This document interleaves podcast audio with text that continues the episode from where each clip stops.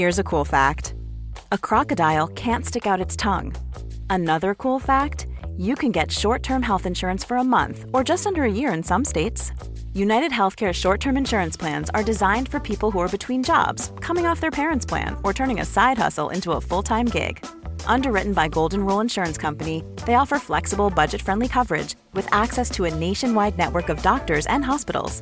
Get more cool facts about United Healthcare short term plans at uh1.com. Hola, oyentes de Coffee Break. ¿Todo bien? ¿Estáis en mi sitio? ¡Sas en toda la boca!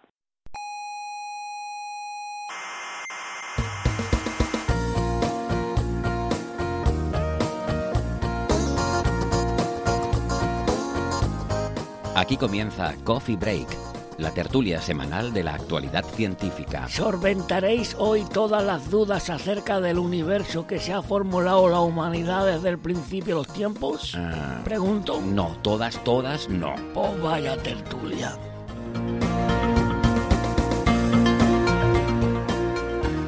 Hola, cientófilos del universo. Les damos la bienvenida a la sala Omega del Instituto de Astrofísica de Canarias. Pónganse cómodas, sírvanse un café y vamos a empezar la tertulia de esta semana. Eh, primero permítanme que les recuerde que si les gusta este programa, qué sé yo, de todo hay, por las razones que sea, hay gente para todo, pues eh, que tienen muchas formas de, escucharnos. Estamos en iVoox y en Atunes, donde eh, puntualmente, con escrupulosa rigurosidad, quedan archivados todos nuestros audios. Y se pueden suscribir para, bueno, para que les salga ahí en su móvil cuando hay un episodio nuevo. Y bueno, pues si les gusta, le pueden dar al botoncito de me gusta, que no les cuesta nada, y a nosotros, pues la verdad que nos viene bien. En cualquier caso, eh, cualquier duda que tengan, pues eh, ya saben, solo tienen que consultar en nuestra página web, señalirruido.com, que ahí tienen toda la información eh, sobre cómo suscribirse y también para unirse a nuestras redes sociales, en Facebook y en Twitter, para que bueno, pues podamos estar en contacto, que nos gusta, nos gusta saber de ustedes. En la radio, como siempre, nos pueden escuchar en Canarias, en las emisoras Icoden Daute Radio, Radio El Día, Radio ECA y Ondas Yaiza. Y en Mar del Plata, Argentina, estamos en la emisora FM 99.9.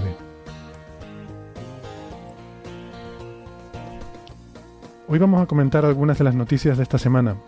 Por ejemplo, ¿es verdad que vamos a ver una gran explosión en el cielo dentro de cinco años?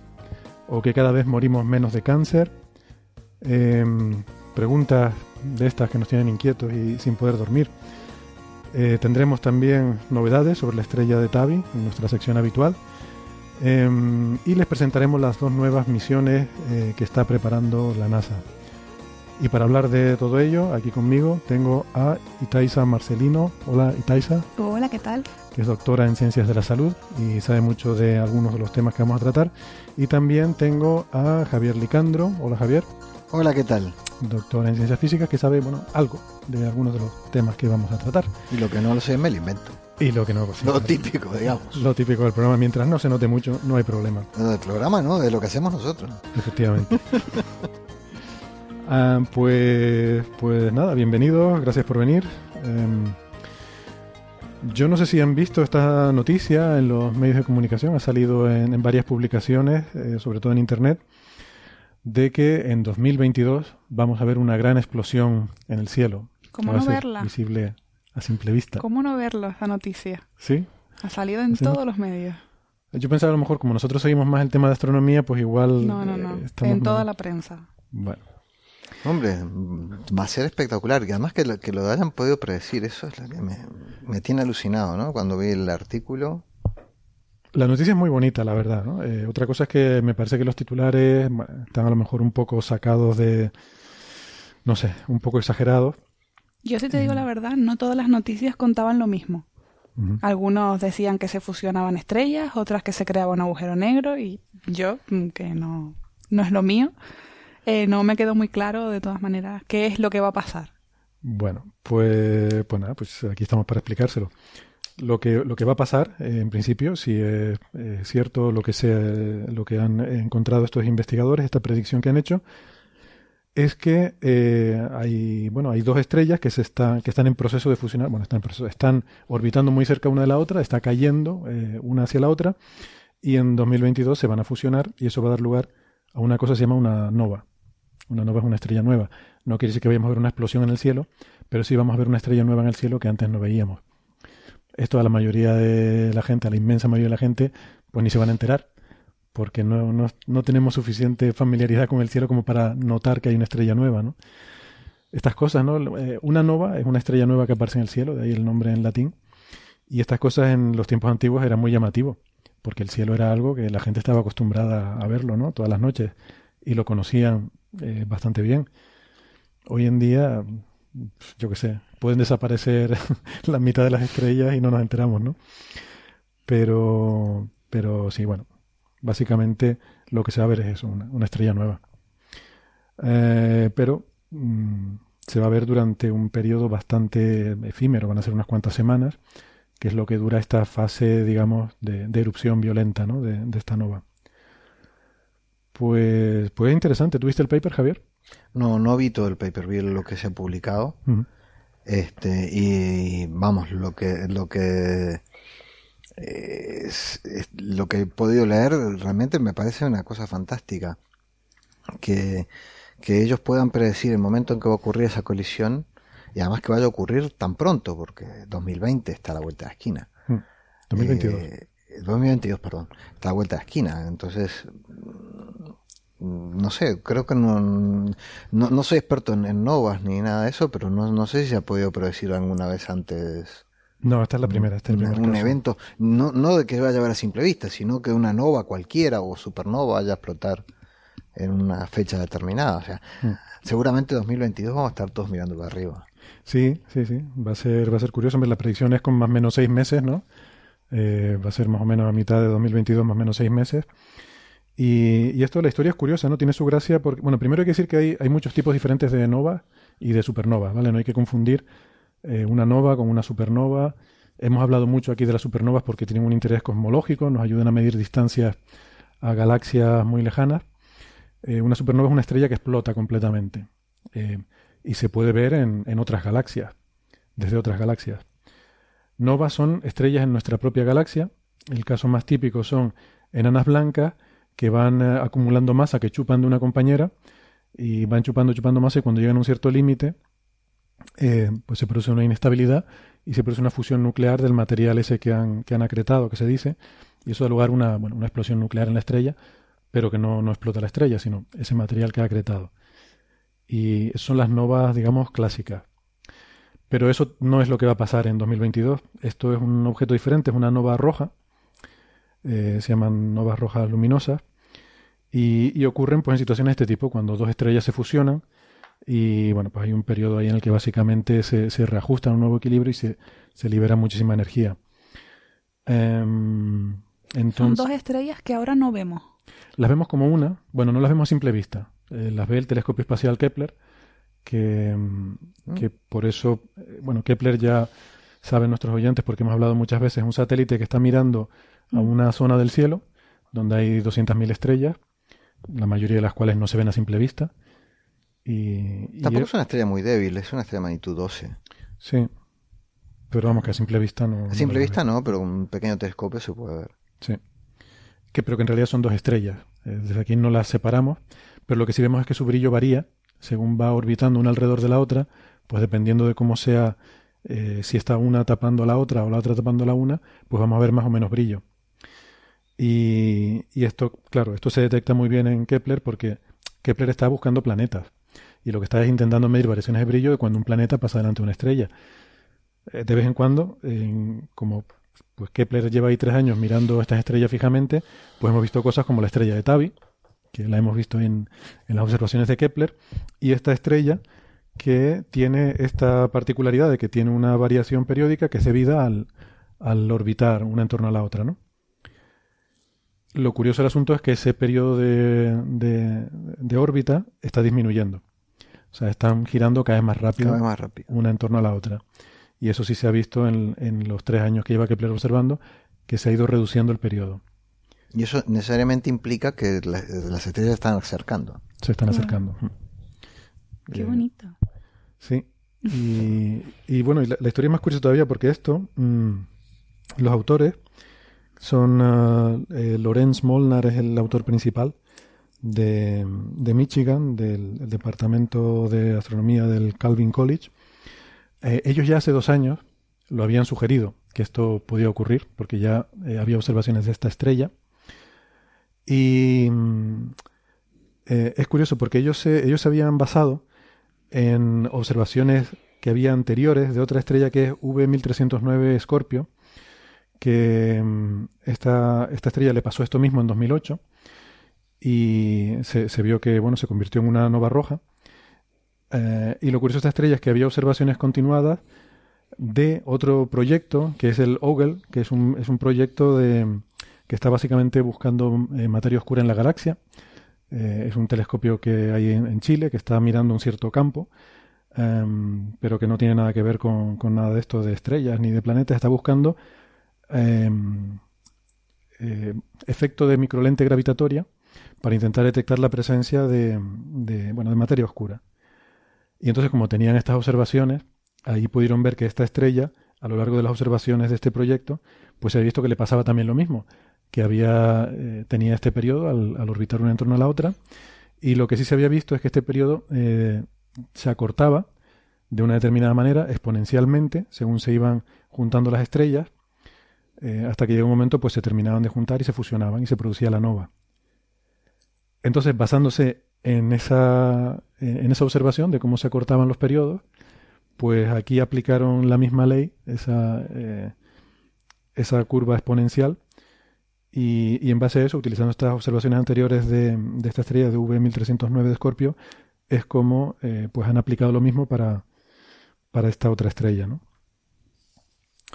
Así que, bueno, es un poco de coincidencia, eh, en el sentido de que todo esto se ha, encontrado a base de que existía esta, estas observaciones anteriores de esta otra estrella y aplicando el mismo procedimiento, pues, pues nada, aquí lo han encontrado.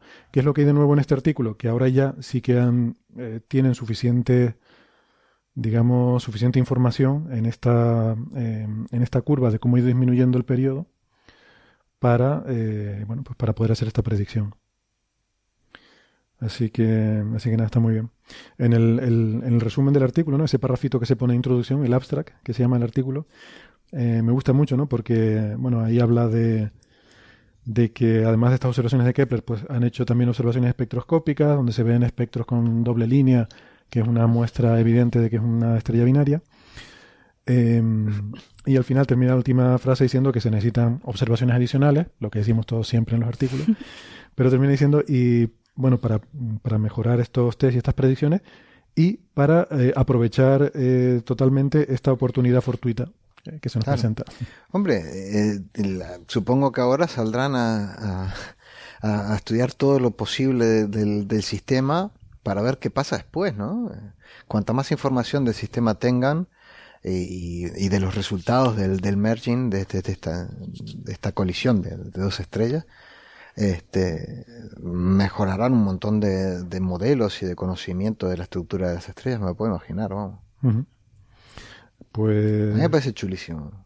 Sí, sobre todo porque, claro, ahora podemos eh, hacer observaciones sabiendo que va a ocurrir esto y podemos pillarla, ¿no? Pillarla infraganti. No como la otra que, bueno, fue un poco de refilón y tuvimos la suerte de que había, había datos de archivo y, bueno, pudimos tirar de archivo y ver lo que había pasado. Pero esta la vamos a poder pero, monitorizar. Pero, fíjate que, yendo a tirar de archivo hay datos que no puedes, no puedes tomar. Que ya no puedes tomar. De las estrellas, ese sistema ya no existe como tal. ¿sí? Ahora sí se puede decir, bueno, vamos a, sacarle pelos y señales al sistema para ver qué, pasa. Sí, pues sobre todo estas observaciones que había anteriores de estas de archivo eran de imagen, de fotometría. Eh, ahora con esta vamos a poder hacer espectros continuamente e ir viendo los parámetros físicos ¿no? de este sistema. Eh, Además, seguramente le pueden hacer de todo un poco, porque no es débil. El magnitud 12 puede hacerse espectroscopía de alta resolución, pueden hacer casi que, casi que lo que quieran. Sí, sí. ¿Y quién em, se lo queda? ¿Cómo? ¿Quién puede mirarlo ahora? Eh, Cualquiera. Ahora, claro, ellos han abierto la veda y ahora es a ver quién consigue más y mejor. Ahora estaremos, sí, estará todo el mundo pendiente y supongo que ahora habrá un montón de papers sobre esta estrella según vayan haciendo más observaciones, ¿no? Bueno, sí, a ver si Eh, pasa igual que con la CRISPR y adelantar los chinos otra vez. sí, se- seguramente. Pues eh, esta es una, una binaria de contacto, ¿no? Es otra cosa curiosa. O sea, ya están suficientemente cerca como para que estén incluso compartiendo la atmósfera. Ahí hay, hay transferencia de, de masa de una estrella a otra y las capas más externas, que es la atmósfera, eh, o sea, están suficientemente cerca para que ya haya un puente, digamos, entre las dos estrellas eh, de, de atmósfera común. Pero aún así son cinco años. Claro, sí, para todavía. ustedes a lo mejor cinco años no es nada. Bueno, cinco años la vida de una estrella. Claro, nada. claro. Es que, no es nada. es- el, el periodo orbital es de mediodía. No, mm, mm, vamos, cualquiera puede hacer un cálculo más o menos rápido de qué distancia están, pero están mucho más cerca de lo que está Mercurio del Sol. Están mucho más pegadas. Digamos que seguramente a nivel coronal se deben de estar tocando. Sí. Eh, es una, eh, la estrella principal, eh, o sea, la estrella secundaria tiene el 25% de la masa de la principal. Y de hecho, una cosa que han encontrado es que de hecho hay una tercera componente, en realidad es un sistema triple, hay una tercera componente más alejada que tiene un 10% de la masa de la estrella principal. Pero esa no, en principio no participa en el, el fregado este de la fusión de estas dos. ¿Y se puede dar? ¿Que se unan tres? Poderse se podría. Se podría.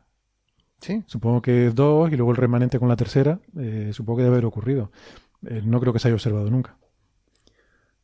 Esto es claro, es una de estas cosas. Normalmente, cuando observas el cielo, observas un fotograma del universo. Es muy raro que pilles un fenómeno transitorio en astrofísica. O sea, algo, algún evento, ¿no? Sí, Eh, los pilla, norm- pilla fenómenos transitorios porque estás observando millones de objetos. Claro. Sí. A- Alguno está pasando en este momento, pero Sí, sí. Pero que es raro también que pasen. Quiero decir que la- siendo tan largas las vidas de las estrellas, siendo, siendo tan lenta su evolución, o sea, pillar una cosa de estas que dura años, décadas, ¿no? En el, el proceso este de fusión, es muy, es muy raro pillar una cosa de estas. Cosas como supernovas, novas, que son fenómenos violentos en escalas temporales muy cortas, eso es muy difícil pillarlo. Bueno, muy corto. Son cinco años. O sea, para nosotros no es corto. Para Ah. ellos sí, pero para nosotros... para una estrella que vive algunos miles de millones, Claro, pero cinco para nosotros años, que eh, tenemos cinco años para mirarla. Que me parece bárbaro. No van a hacer nada más en cinco Bueno, años. ya, está, está así porque sabes que, que le va a pasar eso, ¿no? Claro, Pero- claro. Pero ahora, claro, sabiendo que esto pasa, me imagino que un montón de personas empezarán proyectos Sí. de detectar eh, estas estas fluctuaciones concretas cada vez que vean algún sistema que tenga más de una estrella y después la voy a seguir un poco a ver. Mm, Y además con estas órbitas de mediodía. sí. Tampoco hace falta que las mires tanto tiempo. Claro, es que antes no nos poníamos a mirar así fijamente estrellas, ¿no? Esto lo estamos haciendo ahora porque estamos buscando planetas. Estamos con la manía esta de ver si pillamos planetas. Y entonces, en fin, es lo es, es ahora lo, lo que lo que mola mucho. Y entonces, claro, hay muchos proyectos que consisten en eso, en fijarte, me voy a poner a mirar este trozo del cielo mm, años y, y a ver cómo varían las cosas. Pero eso hasta ahora no. no. Tú mirabas una estrella, la observabas, sacabas un espectro lo que fuera y ya está. Ya la has visto, ¿no? Se supone que si la vuelves a mirar vas a ver lo mismo otra vez. Pero no siempre, ¿no? No, en este caso no. En este caso no, es un pequeñísimo porcentaje. Pero claro, si estás observando como Kepler 200.000 estrellas, pues si hay un pequeño porcentaje, alguna pillas haciendo cosas raras. Claro, y me imagino además que aprenderán mucho de este tipo de, de este tipo de, de eventos. Claro, Se son eventos únicos que te permiten hacer cosas, medir cosas que no, no, no has podido medir. Nunca lo dicho. Ahora todo el mundo a subirse al carro. Ah, fíjate que, que de, de las novas y demás, eh, de muchas de estas cosas lo que miden son los remanentes de algo que ocurrió hace tropecientos años, y ahí tienen que inferir la historia anterior. Eh, Aquí se va a ver la historia antes y después. Eso da una, una cantidad de información increíble. Ay, pues ojalá pase.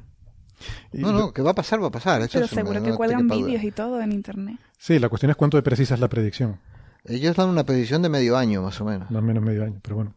Eh, Si se equivocan, pues a lo mejor no son cinco años, sino es dentro de tres o es dentro de diez. Sí, Pero- eso pero se refinará, seguro. se refinarán. Avisarán. Sí, Avisarán más. segurísimo un año antes, van a estar ya cada vez más seguros. Ahora, una cosa curiosa de esto, si bueno, dejamos a un lado consideraciones de relatividad especial, etcétera, es pensar que este sistema está a 1800 años luz. Lo cual quiere decir que esta nova que estamos esperando en realidad ya ocurrió. Ya ocurrió. Sí. No. Hace casi 1800 años, ¿no? Bueno, Estamos esperando que nos llegue la información eh, de es, eso. que, es que los telescopios en realidad son máquinas del tiempo. Telescopio, cuando tú miras por a través de un telescopio, estás viendo el pasado. Estás viendo el pasado. No estás viendo el presente, estás viendo Eso el pasado. es algo que a los mortales nos cuesta, ¿eh? A mí al menos eso, mm, la Eh. primera vez que lo plantearon aquí fue como una explosión cerebral que yo no me lo puedo creer. Que- Sí, visto así un poco. Lo que pasa es que, claro, luego ya es meterse en un debate filosófico, ¿no? ¿Qué es lo que significa realmente El presente. si ya ocurrió, qué es lo del presente? Pero claro, eh, si está... O sea, bueno, ya, ya si te metes en cuestiones de relatividad, ya dices, bueno, pero es que para ti, Para ti el, Eh, está pasando. para ti está pasando, ¿no? Claro. El que ya pasó hace 1800 años, bueno, no puede, Lo que es una está claro es que no podrás hacer nada para evitar que pase. ni podrás verlo antes. Por mucho que desde tu punto de vista ya haya ocurrido, hasta que no te llegue la información, no... Bueno, si consigues hacer una nave que viaje a una velocidad mayor que la de la luz, Eso la semana que viene. vale. Y, y ahí, y ahí lo dejo. Ay, pues entonces la yo semana tengo- que viene hacemos la nave La nave de- para bajar. Bueno, vamos a, vamos a ir pasando de tema si no tienen algo más que añadir sobre esto. Que, mm, porque yo vi una noticia estos días que me llamó mucho la atención y en principio me pareció, ah, mira, qué noticia más buena, pero luego me quedé pensando y digo, no estoy tan seguro de que sea tan buena noticia. Que me lo, que me lo cuente esto Taisa. Al parecer el titular es que hay menos gente que muere de cáncer hoy en día que eh, anteriormente. Claro. ¿Esto es así? ¿No es así? Lo Eh, que pasa es que eso es como en todo. Aquí todos somos hijos de nuestra padre y nuestra madre y la noticia en concreto esa es de, de, pues bueno, de, de, de personas eh, estadounidenses y, y cada uno ha seguido pues su historia y su evolución en la salud a un determinado tiempo. Eso, ellos cuando empezó la epidemia de la obesidad empezó por Estados Unidos y se fue extendiendo al resto del mundo y hoy en día está empezando a llegar a países eh, del tercer mundo, en África y Asia. Entonces, claro, mm, esa propia epidemia ha conllevado también pues un auge de otras enfermedades, entre ellas el cáncer, que, que hubo un, un pico enorme pues en los años 80, los 90, porque ya en los 70 empezó la epidemia de la obesidad en Estados Unidos. Entonces, claro, nosotros vamos como un pasito por detrás de ellos. O sea, esto me está diciendo son datos de Estados Unidos. Sí, son eh, datos de... Pero que no es, no es de aplicabilidad No, general a todo el mundo. No, no, no, que va. Es verdad, además hablan de casos de mortalidad, no de, no de incidencia de enfermedad.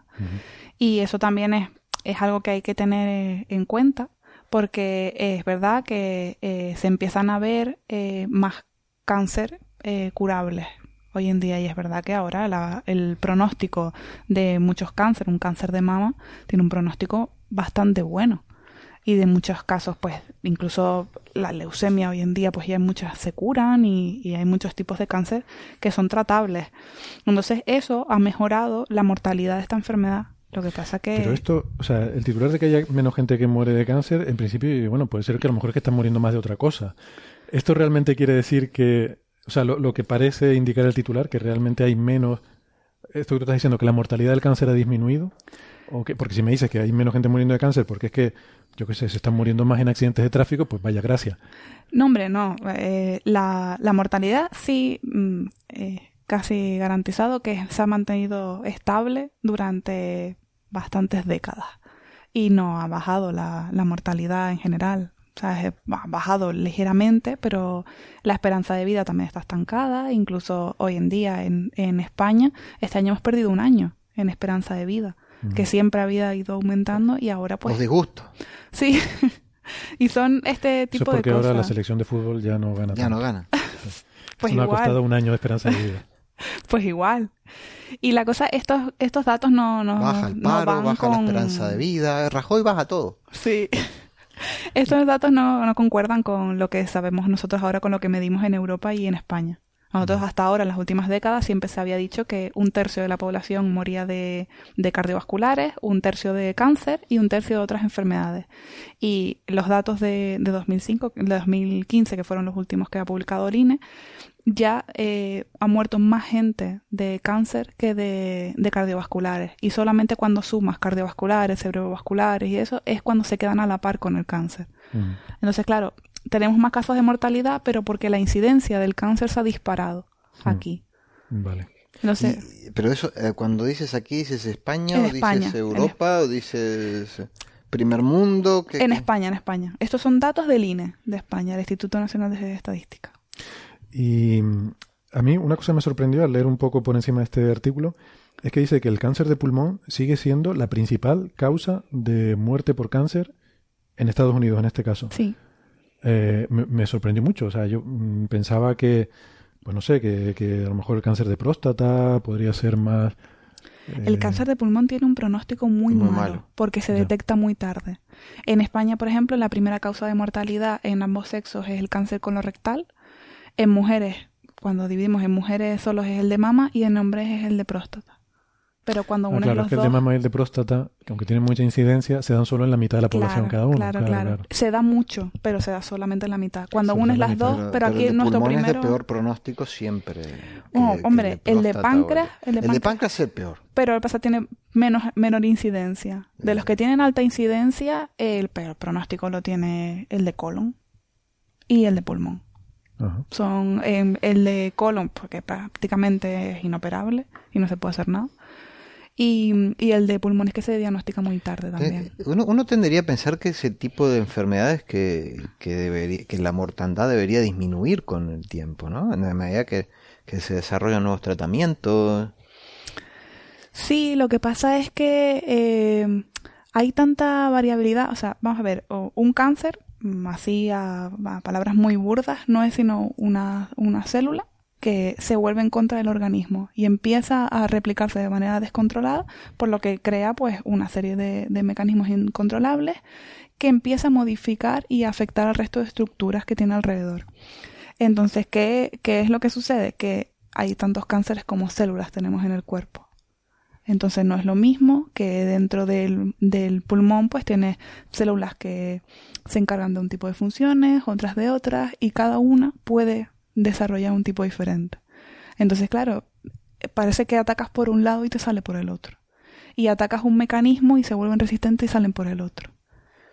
Y el hecho de que, o sea, si bien es cierto que efectivamente tenemos mejores tratamientos, etcétera, etcétera, supongo que también el hecho de que, em, de que muramos menos de otras enfermedades, pues hace que al final nos acabemos topando con lo, lo, que ahora mismo son nuestros muros, ¿no? El cáncer, eh, las demencias, las enfermedades de la, senilidad. Es que, es que tenemos, tenemos que tener muy claro que nuestro eh, mayor factor de riesgo es la edad. Claro. Y contra eso. En la Edad Media la gente no se moría de cáncer ni. No, no, les daba tiempo. no les daba tiempo. No les daba tiempo de morirse. los bichos. Mm. Entonces, claro, también tenemos que tener en cuenta que es cierto que ahora vivimos más y si es verdad que eh, hay unas curvas muy bonitas que lo que te hacen es te dividen a la población según la edad y según las causas. Entonces, las curvas las ponen todas las causas y ves cómo la gente más joven eh, muere, pues eso, accidentes de tráfico, pues todas las causas externas suicidios y todo eso, y a medida que va desplazando la curva hacia mayor de edad, es cuando empiezan a ensancharse pues las cardiovasculares, el cáncer, y es muy curioso porque es como ves que, que sí, que mueren muchas personas, pero no todo el mundo muere cuando mismo ni de lo mismo. Claro, claro. Y de todas formas el de pulmón, supongo que al, ir disminuyendo la incidencia de, del tabaco, pues también, también se va mejorando, ¿no? Eso hicieron un análisis después de las políticas de restricción del tabaco en el año 2006. Hicieron, hicieron un estudio de cómo, si realmente eh, las políticas tan, tan estrictas que se han producido de que ya no se puede fumar en sitios cerrados, de que no hay venta libre, que las máquinas tienen que tener código, que no hay venta de menores, pues todo ese tipo de, de bueno, que hubo con la ley del tabaco el año 2006, si realmente no había afectado positivamente en la población. Y es increíble la caída de la incidencia de las enfermedades que hubo. Pero increíble. Ha sido, yo creo que una de las mejores políticas sanitarias que ha instaurado este país. Hubo un cambio que se notó, se notó. Y hubo resistencia, ¿eh? Sí, hombre, hombre, claro. Hubo resistencia y no, y no de y no de, no de sectores menores, sectores importantes. Claro, también eso nos pasó, nos pasó exactamente lo mismo con el tabaco que lo que me comentaba antes con la obesidad. El tabaco también, pues como todas las epidemias, las epidemias pues van pasando una serie de, fases de, en el que hay un aumento del consumo, eh, se estabiliza, eh, llegas a un auge y empieza a caer el consumo. Y todas las epidemias suceden así, porque llega un momento en que cuando estás en el auge, pues es un problema de salud, se adopta una medida y hay una caída en la epidemia. Pues con el tabaco pasó lo mismo. Entonces, cuando esa epidemia estaba en el auge no llegó eh, al auge a las mismas estructuras sociales y en España eh, al mismo tiempo. Llegó primero a las capas más bajas de la sociedad y después llegó a las capas más altas. Ahí es cuando reaccionamos. Claro. Entonces fue cuando también hubo un cambio, había muchas mujeres más independientes, trabajadoras, empezaron con el consumo del tabaco. las mujeres normalmente en este tipo de, de consumos están en, un, en una etapa posterior al del hombre, el hombre siempre suele ir delante y después detrás van las mujeres. Entonces, claro, realmente cuando estaban en auge es cuando estaban las clases adineradas y las mujeres eh, con el mayor consumo de tabaco. Y por eso hubo tanta reticencia ante la ley del tabaco, porque eran las, las clases afectadas. Eso es curioso acaba de decir, ¿no? Porque es verdad, o sea, fue, primero fue el hombre el que empezó a fumar, luego le siguió la mujer, y luego fue primero el hombre el que dejó de fumar, y va siguiendo la mujer. Sí, eh, estadísticamente. no, no, la epidemia, las, todas las epidemias eh, pasan igual. O sea, eh, el, el, por ejemplo, igual que Canarias con respecto a España, nosotros siempre solemos estar una etapa por detrás de, de España en todo. Cuando ellos están, llegan a la etapa 4, sí, bueno, del resto. El, cuando ellos llegan, ya están en su declive en la etapa 4 de la epidemia, nosotros solemos estar en el 3 en nuestro auge. A ver, siempre solemos ir así y lo mismo, con todas las epidemias pasan igual. Otro dato curioso que viene este artículo es que habla de, estos son datos, ¿no? Los de este artículo que estamos comentando de la Sociedad Estadounidense del Cáncer, eh, la ACS, y hablan de que em, la incidencia de, cáncer o la, mortal, la mortandad del cáncer en general eh, sigue siendo un 15% más alta entre la población negra que entre la blanca, en datos de 2014 que no sé si es eh, tiene algo de biológico, pero también dice que esperan que con eh, el hecho de que con estas nuevas políticas de la administración Obama, el número de, ciudadanos negros que tienen seguro médico, al revés, el número de ciudadanos negros que no tienen seguro médico eh, se, ha, se ha reducido a la mitad y que esperan que debido a esto se equilibre un poco más la cosa, esa disparidad en muertes de cáncer entre blancos y negros. Que esto nos puede parecer un poco chocante, pero eh, en Estados Unidos hay muchísima gente que no tiene seguro médico. Claro, y que la gente que tiene seguro realmente no tiene una cobertura sanitaria que le incluya todo tipo de terapias o todo tipo de pruebas diagnósticas. El otro día vi un, vi un gráfico de eh, la mortandad cada, no me acuerdo, 100.000 o 100.000 habitantes, creo que 100.000 habitantes. 100.000 suele ser. En, en, en, la población, entre un rango de edad, no me acuerdo si era 45 y 55 años o una cosa así, cómo había evolucionado en distintos países y eh, mientras había bajado notoriamente en casi todos lados, en, el, en la población blanca de Estados Unidos, en ese rango de edad se había mantenido igual. Y alcanza a ver, eh, si tú vas a Estados Unidos y, te fijas, la cantidad de gente que hay este, con diferentes tipos de problemas que, que, que, no ves aquí, uh, la cantidad de tullidos y demás es, es, enorme. Entre otras cosas porque la gente tiene que pagarse los tratamientos. Mm. Ya sea, incluso si tiene el seguro de salud, tiene que pagar una parte y mucha gente simplemente no lo hace. Aquí te, quiebras una pata y te vas a la seguridad social y te hacen rehabilitación. Ahí la tienes que pagar. Mucha gente se quiebra la pata y no, se, no hace rehabilitación, se queda tuya para el resto de la historia. Mm. Y me imagino que eso debe tener también que ver, ¿no?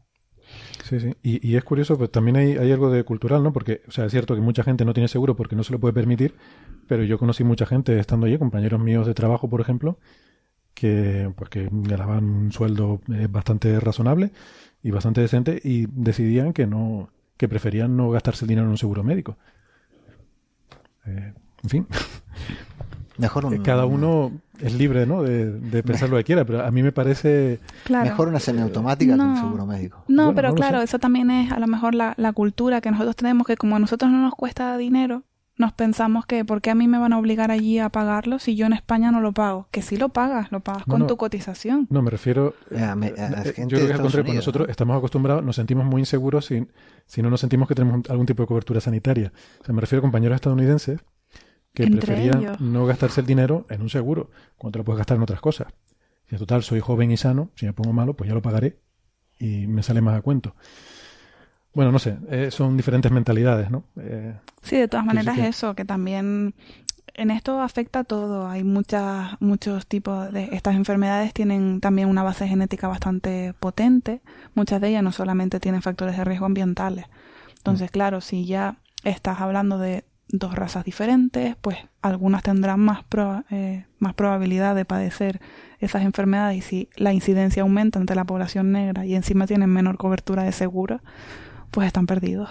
Sí, sí. A mí me gustaría, vamos, me gustaría ver los datos dentro de algunos años cuando empiece a ver estadísticas de, como dices tú, pues a ver si ha habido algún cambio de tendencia debido a algún tipo de política. Pero, es curioso, en, en, los, en, el, en el rango de años que llevaba este gráfico que vi, que creo que era de los 80 esta parte, en la población negra de Estados Unidos, También había la tendencia era una a la baja y con una pendiente bastante parecida seguramente porque habrían mejorado las condiciones de vida, ¿no? Eh, claramente es, una población que ha mejorado. Es muy triste porque ya los gobiernos están teniendo que instaurar eh, políticas sociales muy agresivas, como la de en España del tabaco en 2006 o la que tiene ahora Perú con la sal. O sea, tienen una mortalidad por hipertensión tan exagerada que en los restaurantes está prohibido poner la sal en la mesa y, solamente pues solamente te la dan si... Si la pides. Si, no, si eres extranjero.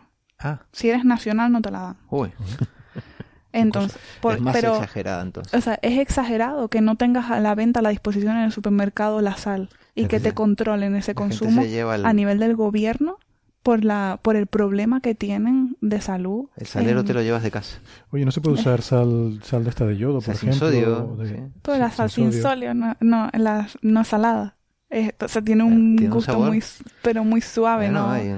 Yo me imagino que es porque hay gente que le gusta, que confunde a lo mejor eh, la sal con el gusto. Y que ya están acostumbrados a que para que les sepa bien la comida. Vete a México y si no pica no, no sabe. Sí. claro, si los niños se toman los chicles de Chile, Ay, mi madre. Sí, sí, yo tenía... Eso mata, mata todo. Les mata todas las papilas gustativas. Solo reaccionan al picante. Yo tenía compañeros que, compraban, compraban golosinas para sus hijos que yo no me las podía comer. Ah. Alguna vez me dieron alguna para reírse de mí, porque además saben que yo soy muy, muy malo para estas cosas. Y, vamos, eso, un caramelo, un, un, chicle estos de regaliz para los niños y tal, vamos, es que se me saltaban las lágrimas te acostumbras a un cierto nivel de, ¿no? De, picante o de sal o de lo que sea y ya si no tienes ese nivel no te Pero sabe lo nada. De, lo del picante es curioso porque no hay, no hay papelas gustativas para el picante. O sea, el picante, la sensación que nosotros tenemos se, se gestiona en los receptores del dolor. Entonces, claro, realmente tú lo que estás aumentando es tu tolerancia al dolor. Es como si tú, o sea, vamos a ver que si tú te metes un corrientazo en un brazo todos los días, pues cada vez te va a doler menos. Evidentemente, pues eso es lo que están haciendo con los niños desde pequeños, aumentando su tolerancia al dolor. Eh, madre mía. tú sabes que nosotros aquí en, esta mesa solemos reírnos mucho de las magufadas, ¿no? Eh, a, mí cuando hablamos de temas de salud me cuesta mucho. Te voy a ser sincero. ¿Creértelo o reírte? No, no, reírme ah. de las magufadas. Este, y, creo que todos estos temas tienen mucho que ver. Hay en, eh, gente que, que, lo cura todo, estas terapias que lo todo, que son muy peligrosas, ¿no? Eh, en tema del cáncer, por ejemplo, está el, doctor este, el doctor Hammer y la y la nueva medicina germánica que, dice que todos los, todos los, todas las enfermedades, en particular el cáncer, proviene de un trauma. Tienes un trauma y te viene cáncer. Mm. Y eso se quita si tú te, te quitas el trauma. Una cosa, pero absolutamente. Y lo peor es que le hacen a dejar, la gente las terapias, ¿no? no sé, creo. Esa gente algún día llegará en el que sean condenados por delitos contra la sociedad. Eso, eso es un delito. Que bueno, no sé, pero que, condenados. Eh, hoy escuchaba el alcalde de Alcorcón este, mm, con el, todo el beneplácito y vanagloriándose de que ahora iban a, instalarse en Alcorcón el gobierno chino y va a mandar aquí a para poner un hospital de medicina china. Ah, sí. Eso también me lo dijeron a mí una vez, que, que la medicina tradicional china era muy buena Buenísima. Porque, pero yo pensé, digo, pues, Milenaria. Pues, los chinos tienen 10 años menos de esperanza de vida que los españoles, así que tan buena la sanidad no será. No, lo mejor, ¿sabes lo que es? Busca la, la gráfica de la esperanza de vida media de China a lo largo de la historia. Verás cómo hasta mediados del siglo XX es una esperanza de vida de 50, 50 y pico años con su medicina tradicional milenaria. hasta que ya después de la Segunda Guerra Mundial, con la globalización y tal, adoptan la medicina, lo que la gente dice medicina occidental, que para mí no es medicina occidental, Medicina es, es medicina, medicina científica. Hay medicina y cosas que no son medicina. Bueno, pues cuando adoptan las prácticas de la medicina, de repente se produce un salto en la esperanza de vida de, Están de en 70 20 años. Están en 70 años y no Ganan- han pasado de ahí. Ganan 20, pero ganan 20 años al pasar de la medicina tradicional a la medicina real. Occidental. Mm. Sí. Bueno, yo no la llamo Ah. occidental porque hoy en día los japoneses hacen medicina buenísima, los chinos hacen medicina buenísima y tal. O sea, la medicina de verdad, la que funciona, la científica, la que está basada en la ciencia. Oye, que Medicina basada en la evidencia, en que la llamamos evidencia, nosotros. Que, que, que funcione, si no hay más que mirar los datos. eh, Funciona bien. Pero se bueno, engaña ellos, ellos se pero- defienden. Y si tomarte un licorcito de, de serpientes y no sé qué te hace, Oye, Pobre si te gusta, pues vale, perfecto, pero, pero no vas a vivir más por eso. no, no, no, no. Yo, algún día los condenarán, porque esto no, esto no puede ser, que sigan No, así. Pero, pero digamos, ya te digo, si ya estamos hablando de instalarnos en eh, un gran complejo de medicina.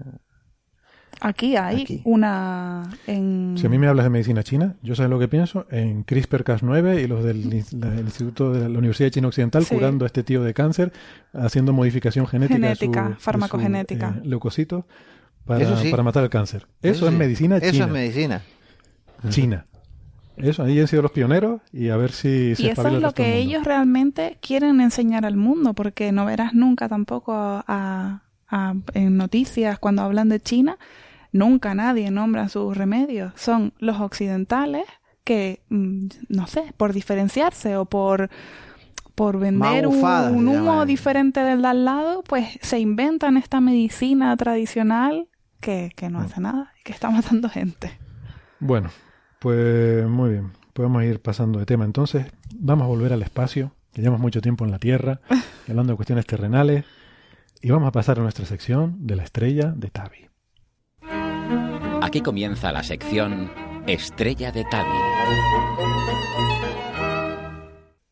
Bueno, esta semana eh, hemos tenido un artículo eh, muy interesante sobre la estrella de Tabi, que ha salido publicado, sí, salió publicado ya en el Astrophysical Journal.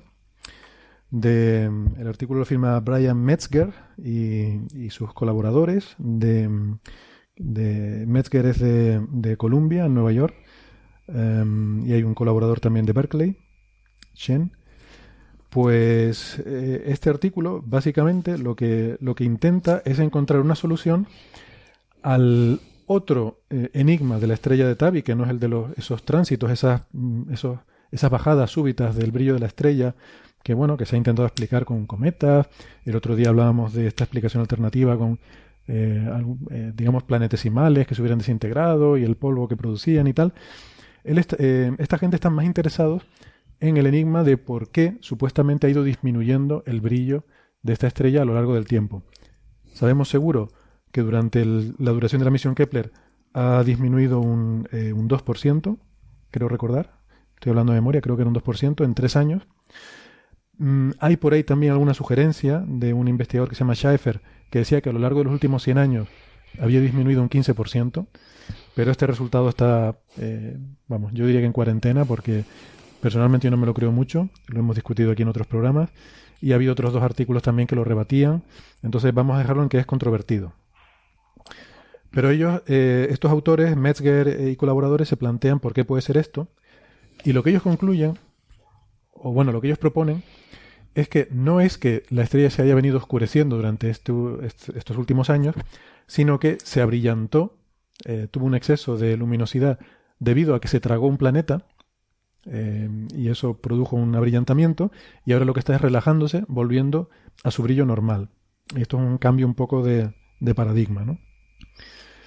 Entonces, bueno, ha salido publicado este artículo. em, yo hay un par de cosas aquí que me llaman la atención, ¿no? La primera es que, mm, bueno, esto hay que decir que realmente la idea no es original de ellos. eh, la idea, de hecho, Jason Wright eh, la, la propuso en uno de los artículos que había escrito donde hablaba de diferentes escenarios que podían explicar lo que pasaba en esta estrella y cuánto de plausibles le parecía que eran o no.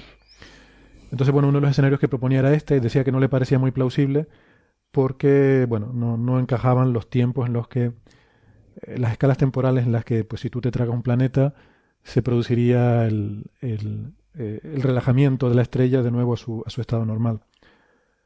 Em, Jason Wright es interesante porque fue el primero en hablar de extraterrestres, porque él trabaja para el proyecto SETI haciendo simulaciones de cómo sería una esfera de Dyson que estuvieran construyendo extraterrestres en una estrella y que, pues él dice que le cuadra todo con todo lo que se ve en esta estrella, ¿no? Pero no es un, no es un talibán de esta explicación. Él, bueno, eh, eh, sigue con mucho interés todo ese tema, eh, investiga también en, esta, en otras posibilidades y, bueno, pues ha propuesto otros escenarios. ¿Qué pasa? Que Jason Wright no había elaborado este escenario en detalle, solo había propuesto ahí la idea, ¿no? Como diciendo, bueno, podría ser esto.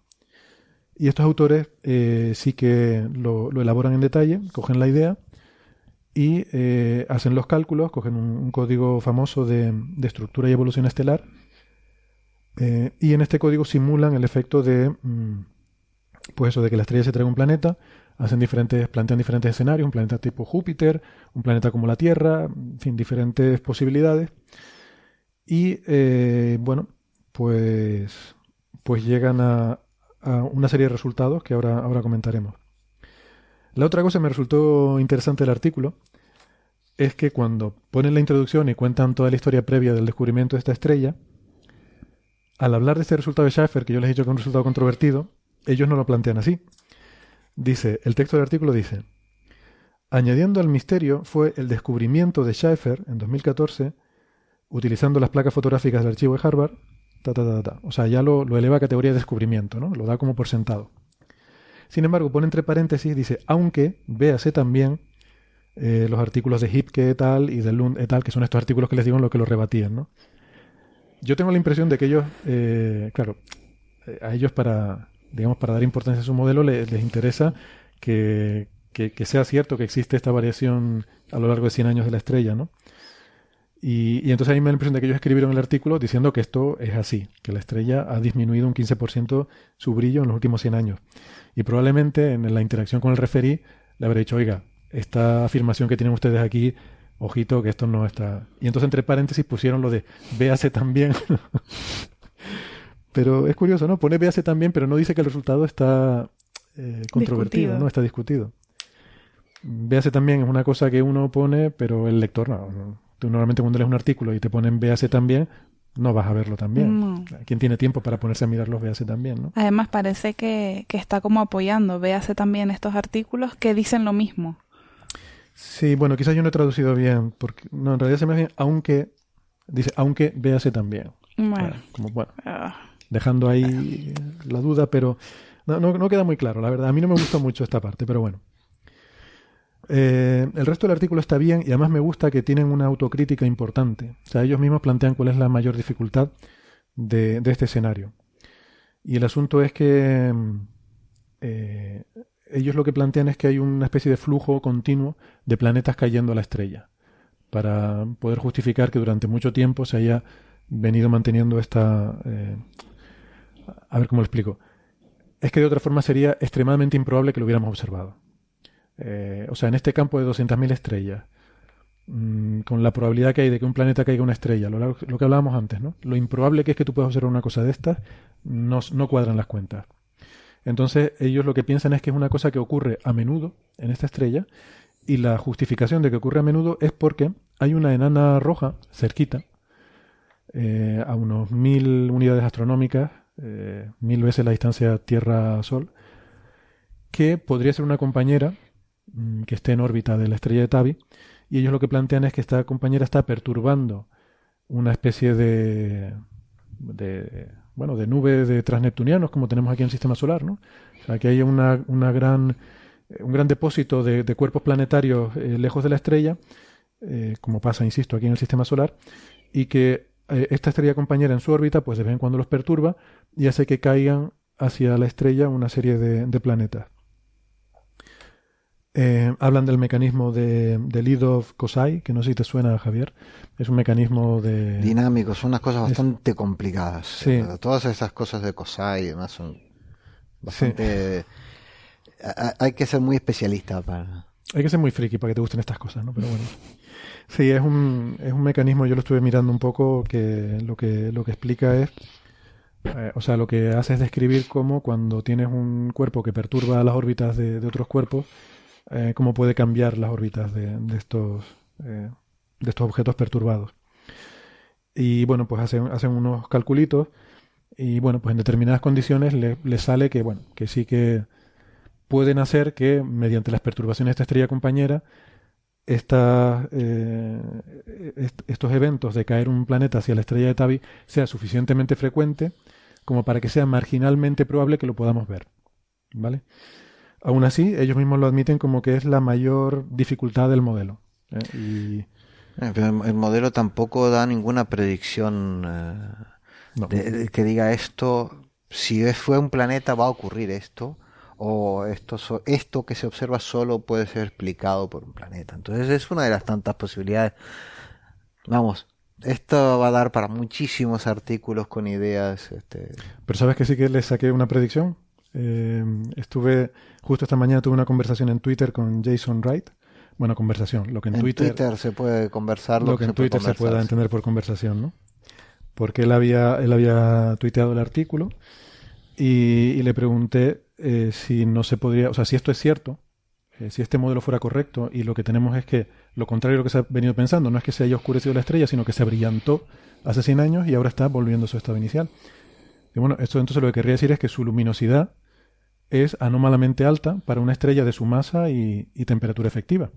Entonces, si pudiéramos medir muy, con mucha precisión su temperatura efectiva eh, o su masa, porque, bueno, Itais a lo mejor no conoce esto, pero la luminosidad de una estrella depende eh, prácticamente exclusivamente de cuánto sea su masa.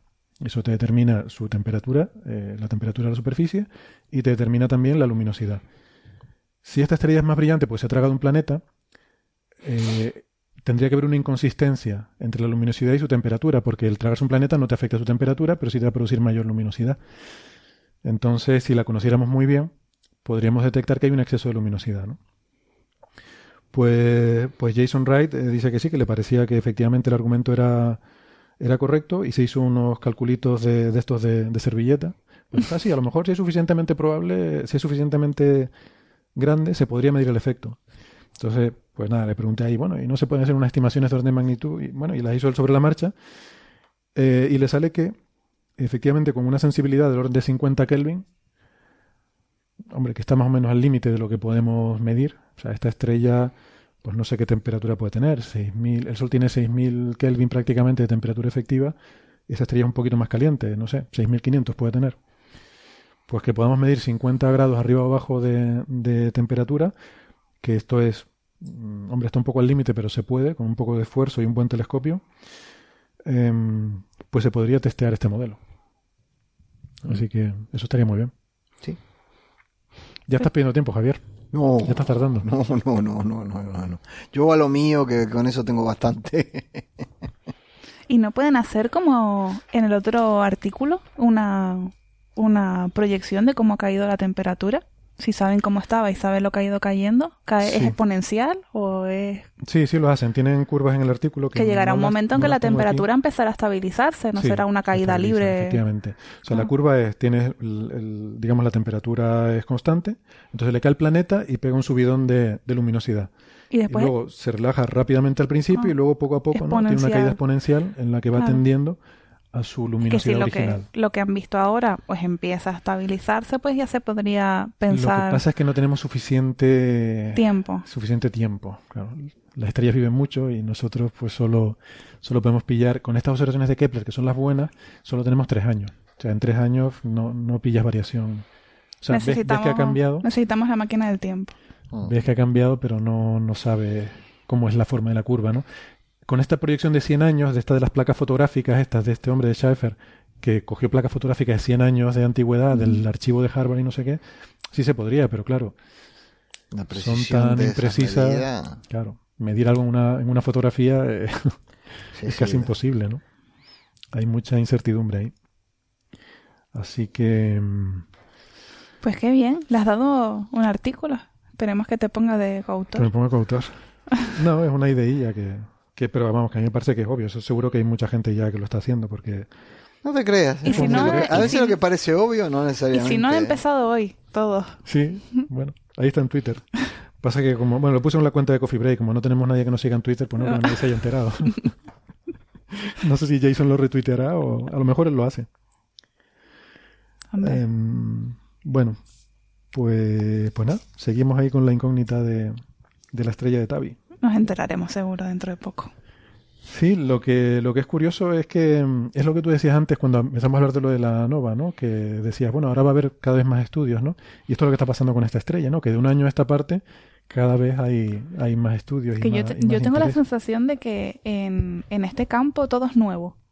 O sea, es, todo está pasando, o, o las últimas noticias que hemos comentado siempre es por primera vez todo pasa por primera vez. Y eso es, algo muy curioso. Bueno, también es que si no, no lo estaríamos comentando aquí. O sea, aquí estamos con eh, la... Pero pasan muchas cosas por primera vez.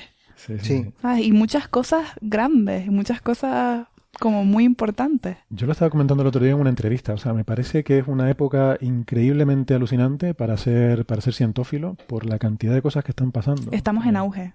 Estamos mejor que nunca en las peores condiciones Jamás nunca imaginaba. Bueno, sí, peores condiciones. Es que uno se pone a mirar la historia, uno, uno, se fija en lo que uno tiene, ¿no? Pero si te pones a mirar cómo eran las cosas antes, casi todo era mucho peor antes, ¿no? Sí. Ah.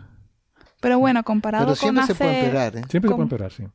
Comparado con hace 10 años o 20 años, las cosas estaban muchísimo mejor que ahora y no funcionaban a este ritmo, porque ahora es que se va a un ritmo frenético. Ya, pero la tecnología también ha cambiado mucho. y, la tecnología y, y, bueno, y la gente, porque sí, hombre, tienes más recursos y, tienes más facilidades, pero realmente el cerebro tenemos uno cada uno. Sí, no, el cerebro no ha cambiado. Pero no, también es lo de estar a hombros de gigante. O sea, es que también eh, se están haciendo muchas cosas porque hace 20 años se hicieron muchas cosas que permiten, que abren puertas, que tienden puentes, que no están permitiendo ahora. Estamos viviendo de las rentas en muchas cosas. En muchas cosas sí. Estamos viviendo de las rentas, sí.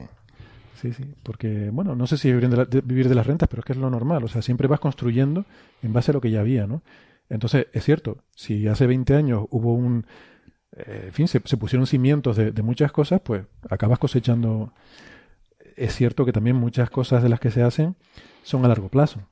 Eh, aquí estamos viendo este resultados que se están cosechando ahora, mm. pero ahora mismo hay muchas investigaciones que aquí no estamos sacando, que probablemente ni nos estamos enterando, que están siendo súper interesantes, pero no están dando resultados todavía, no están dando frutos, pero están sembrando. Lo, que, lo que ahora mismo ha cambiado es que, eh, eh, por lo menos en el campo nuestro, es que lo que, lo que, hace, lo que se hacen son gigantescos surveys que, que, que observan tan, tanta cantidad de objetos y se, pues pueden se pueden analizar automáticamente tanta tal tal cantidad de objetos que alguna cosa interesante aparece con, eh, con una alta probabilidad. Tanto el día lanzando cohetes. cosas, si es que normal si es que no paran si es y, y, ahora, y ahora dos más, que ahora vamos a comentar con Javier. Es que todas las semanas, todas las semanas hay una, la, la típica anuncia, la típica de esto en, en, las listas de ciencia, en el que se ha lanzado un cohete. Algún país lanza alguno toda la semana. Si es normal que estén ahí.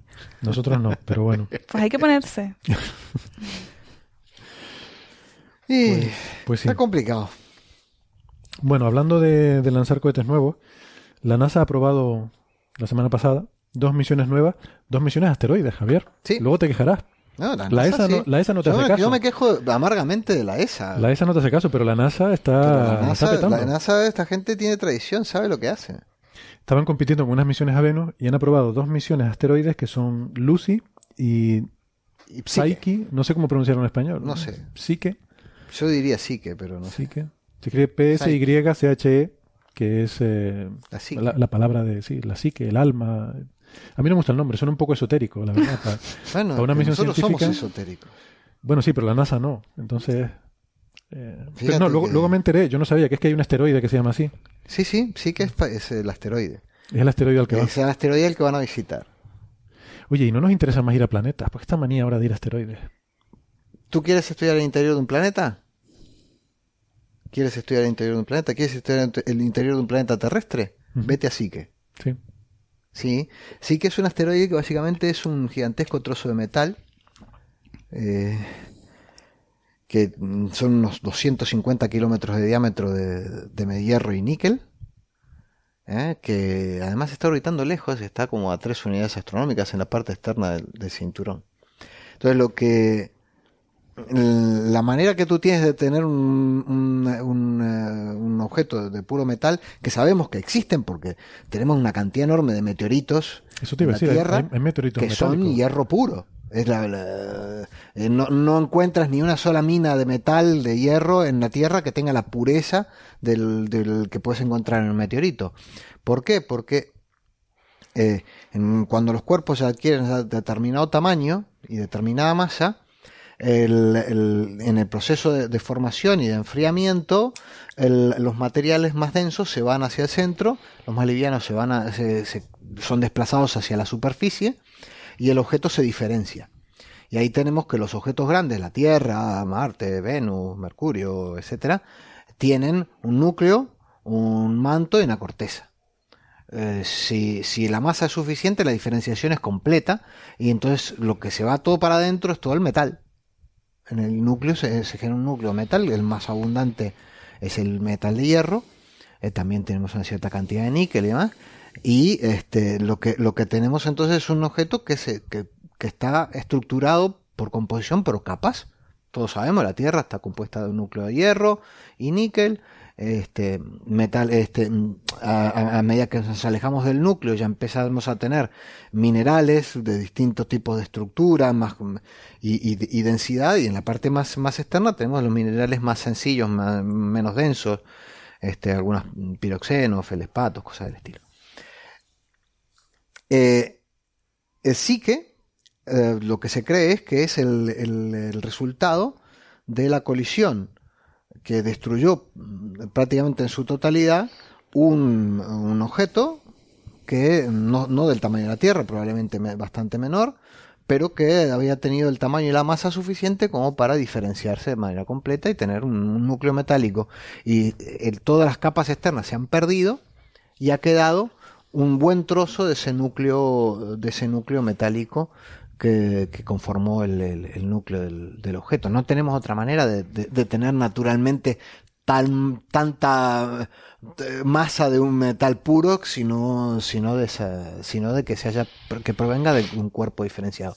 Entonces, ahí podemos ir, ir hasta, hasta este, este asteroide, eh, ver, estudiar perfectamente la composición, la densidad, eh, eh, hacer una gravimetría para ver que realmente si la densidad es homogénea en el interior o no lo es, si tiene residuos de magnetismo, algún tipo de, de, de, de ordenación del material que nos pueda decir algo sobre si tuvo o no tuvo un campo, mantuvo o no mantuvo un campo magnético como tiene, como mantiene la Tierra cómo se, cómo se enfrió, si se enfrió de dentro a fuera o de fuera adentro.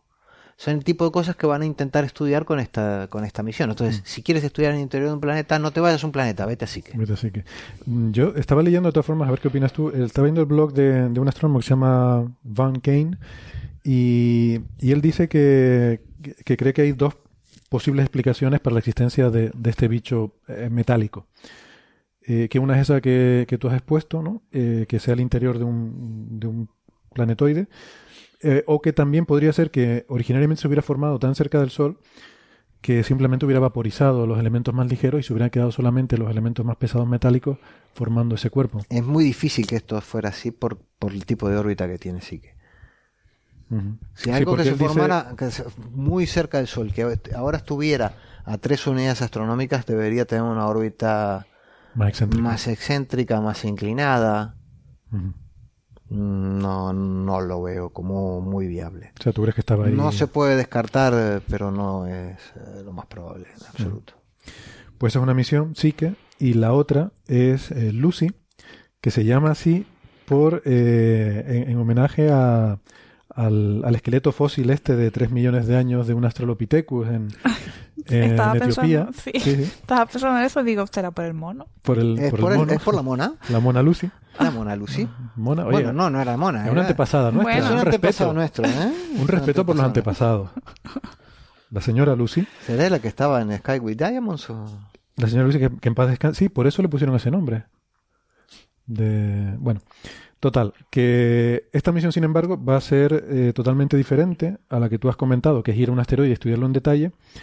esta es más bien promiscua, o sea, va a ir y a pillar todos los asteroides que pueda por el camino. Sí, pero no cualquiera.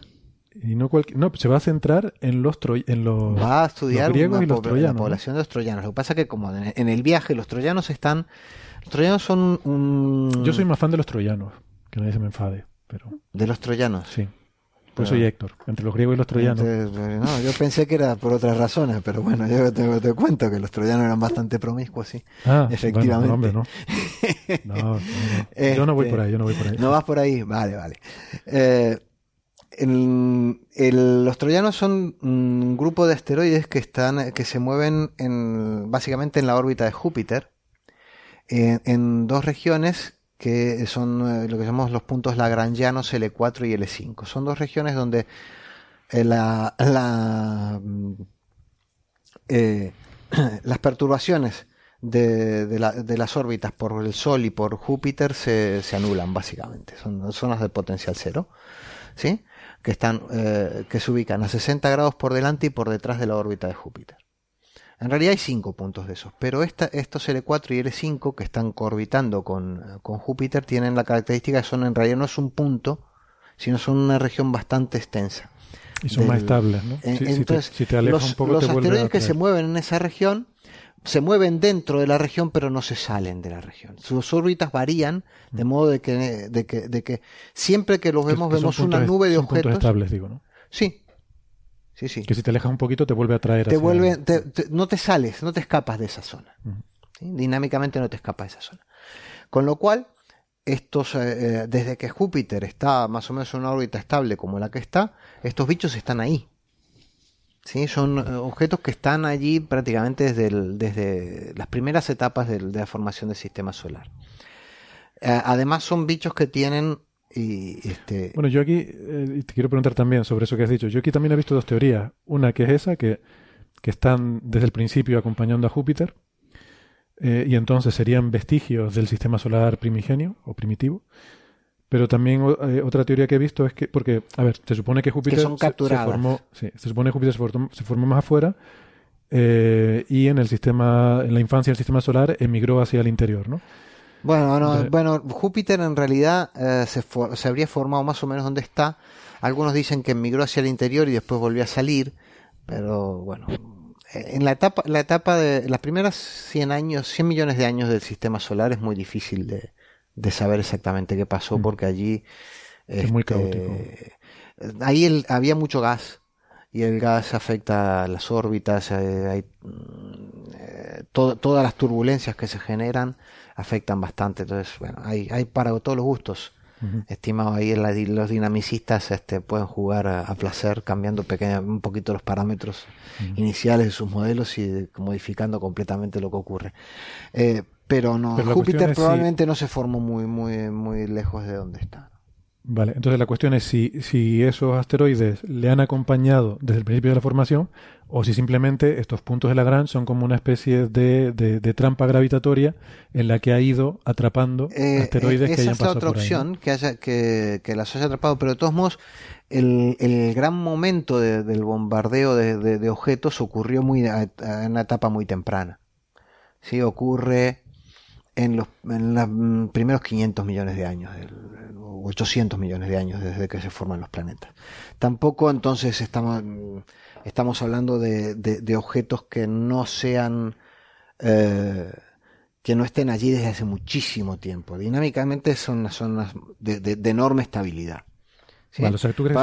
podemos decir que, que, que durante los últimos 3.000 largos millones de años esos, esas zonas son muy estables eh, obviamente se pueden alimentar de objetos, pero se, como muchos se alimentaron hace, hace tres mil y pico millones de años eh, de estos objetos. La mayor parte. sin embargo, hay diferentes tipos. Hay distintos tipos, sí, pues, porque ahí eh, no necesariamente la composición tiene que ser perfectamente uniforme de los objetos. puede ser que sea pero tampoco hay una variación de tipos muy grandes.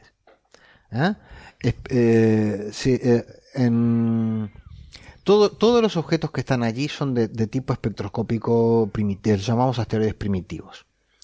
Mm, mm, se pueden decir que hay tres tipos de espectros de asteroides primitivos, los C, P y D. Ah, Eso varía del tipo de taxonomía, pero simplificando. Los P y los D son básicamente la misma cosa desde mi punto de vista, hay pequeñas diferencias. Los C son un poquito diferentes. Y en los troyanos, los troyanos son básicamente P y D.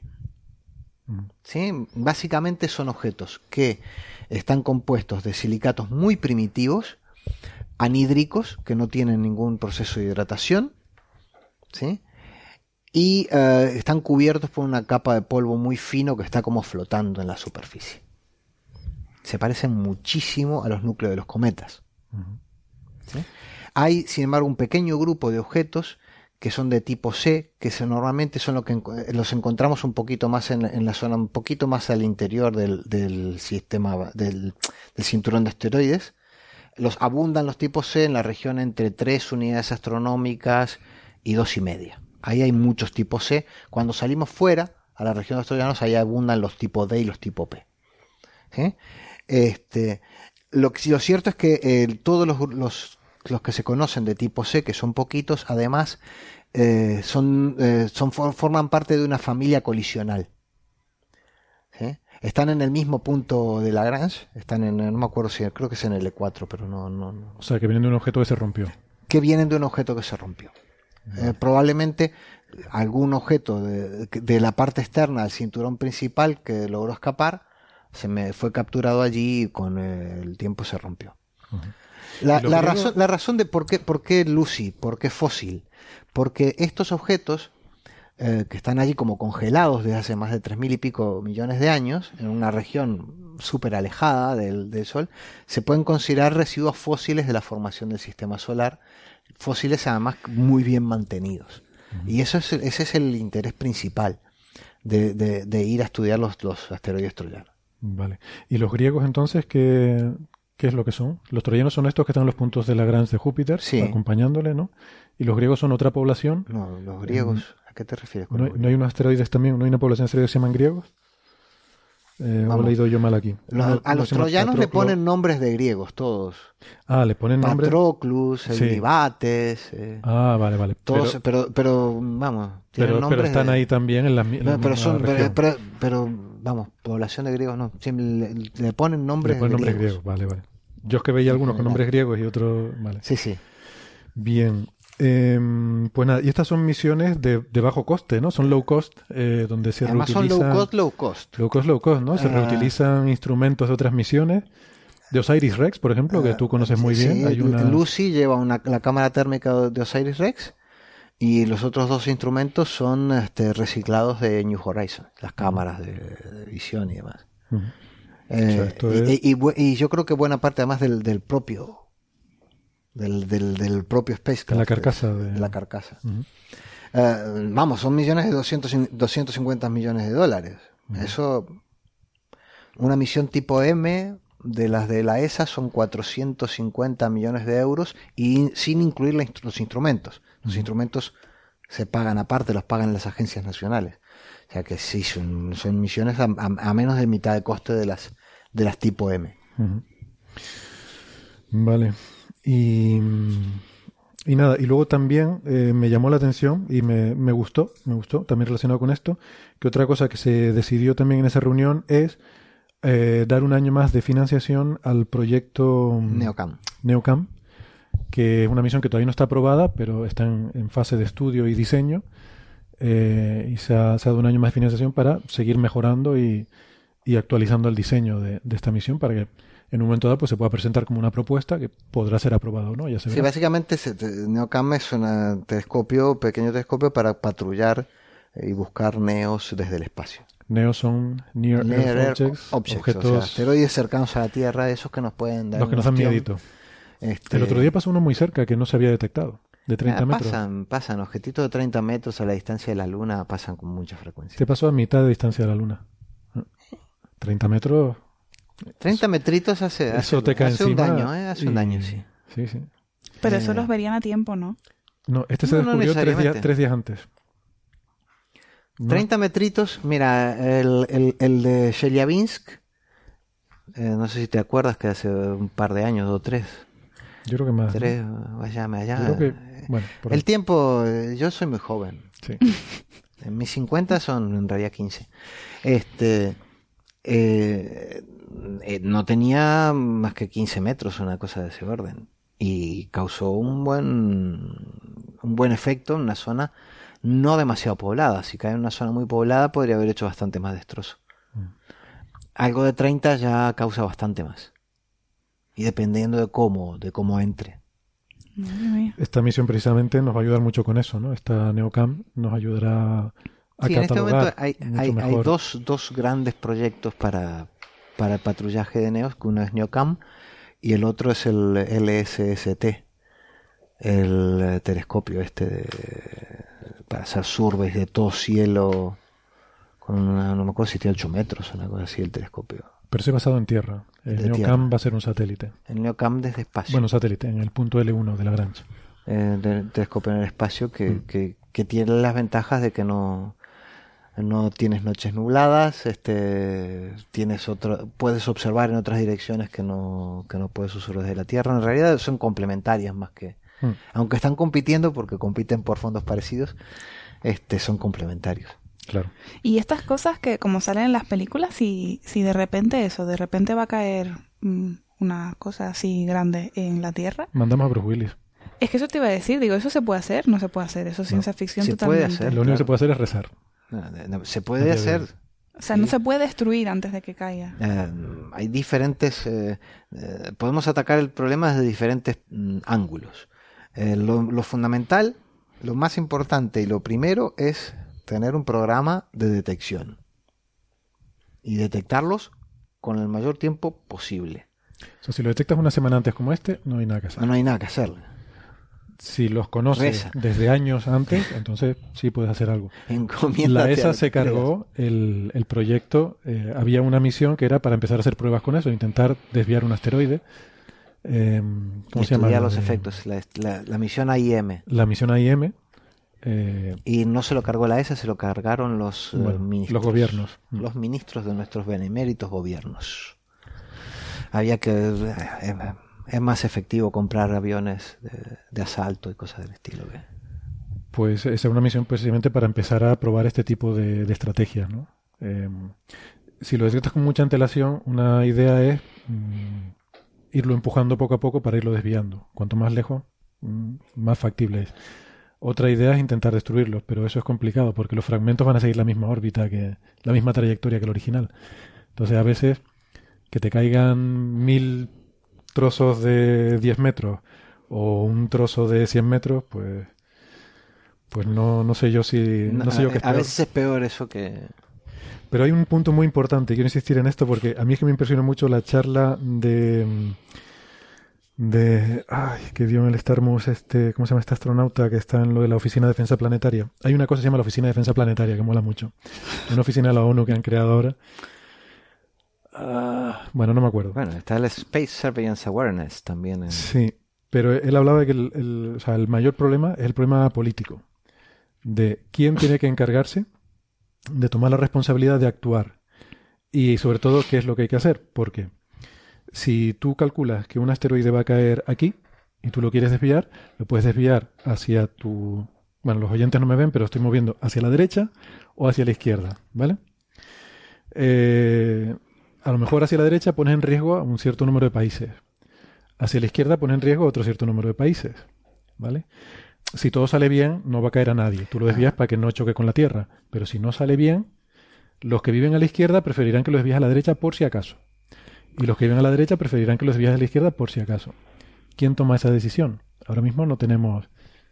Eh, de hecho, ahora mismo hay probablemente tres agencias en el mundo que puedan eh, hacer algo. que lo pueda hacer va a tomar la decisión. Entonces lo hará el que pueda, exacto. Y hará lo que le interese. ¿Y si choca contra un satélite se rompe? Sí, pero eso es altísimamente improbable. Hombre, de vez en cuando pasa que alguna, algún satélite es impactado por pequeños... Eh, no, pero yo digo si se rompe la piedra, no el satélite. Prefiero que no caiga la piedra a que se rompa un satélite. No creo. Jolín.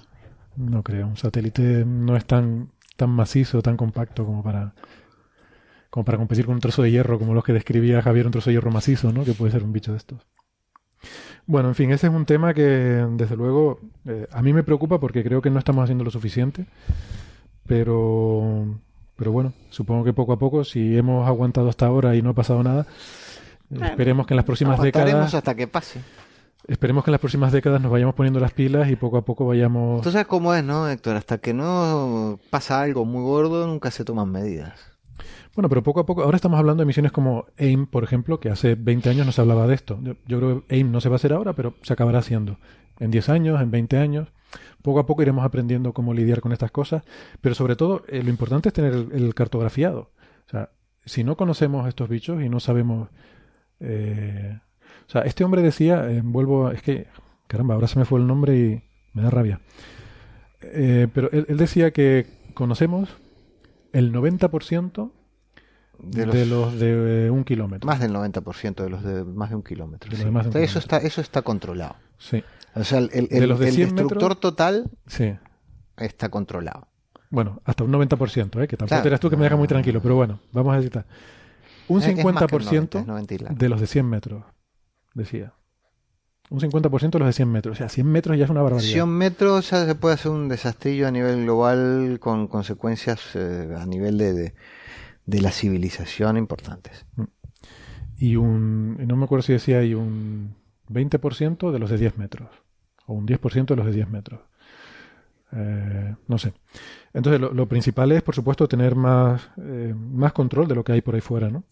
Y misiones como Neocamp, pues creo que van a ayudar mucho a eso. Por eso a mí me gustó la noticia. Y bueno, tuvimos la mala noticia de AIM, pero yo creo que Neocam va, va a venir muy bien. Pero en, un, una caída de esto, de una roca de estas de 10 metros, o sea, ¿de qué estamos hablando? ¿Que se carga una ciudad, un pueblo? si cae en una, ciudad, si cae una ciudad puede ser un destrozo de... Si cae en una ciudad destroza el barrio. Cientos y, miles de muertos, sí, sin problema. ¿y, si, ¿Y el siguiente? O sea, el siguiente tamaño. Ah, el problema, el problema de, un objeto de, decenas de metros es que es prácticamente imposible detectar con mucho tiempo. Solo los ves cuando estás muy cerca. ¿eh?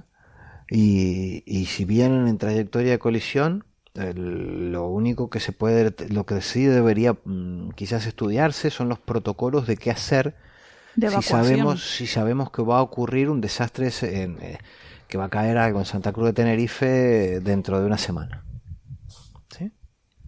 Ese es el tipo de cosas que podemos aspirar con ese, con ese tipo de objetos. Eh, ya más grandes, deberíamos poder tener patrullajes para detectarlos con un tiempo más suficiente y pensar en hacer otro tipo de cosas. Claro, es que no es lo mismo que se rompa un barrio, que se rompa una ciudad, que un país, mm. que medio planeta. Claro.